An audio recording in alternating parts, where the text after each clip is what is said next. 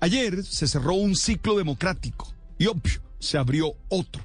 Sí, con una ceremonia cargada de gestos simbólicos que buscaban comunicar contundentes mensajes de institucionalidad y a la vez de cambio, se dio inicio a un nuevo periodo presidencial que va desde el 7 de agosto hasta el 7 de agosto del 2026.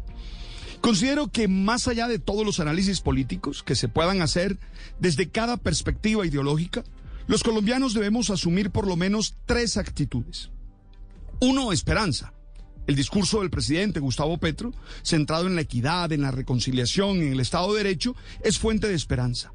Todos queremos que haya paz, que se supere la pobreza, que tengamos un desarrollo que no atente contra la biodiversidad y genere muchas posibilidades para todos. Estoy convencido de que quienes votaron por él y quienes no lo hicieron desean que le vaya bien, porque si le va bien en su gestión, le va bien al país.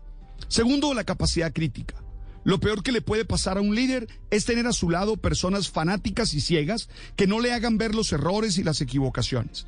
Tener esperanza no significa creer que todo está hecho y que mágicamente se van a resolver los problemas. Por eso hay que estar atento y contribuir con una crítica inteligente, racional, argumentada y clara, que se mantenga lejos de la violencia y de la destrucción.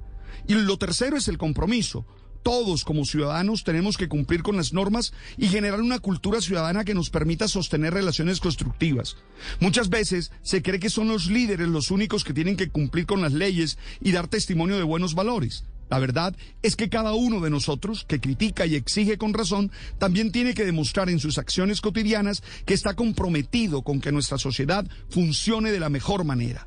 Tenemos claro que la violencia y la corrupción son las grandes fuentes de pobreza, muerte y desigualdad por lo que todos en nuestro diario vivir tenemos que aprender a resolver los conflictos desde la no violencia y a tener un comportamiento honesto, ético y moral.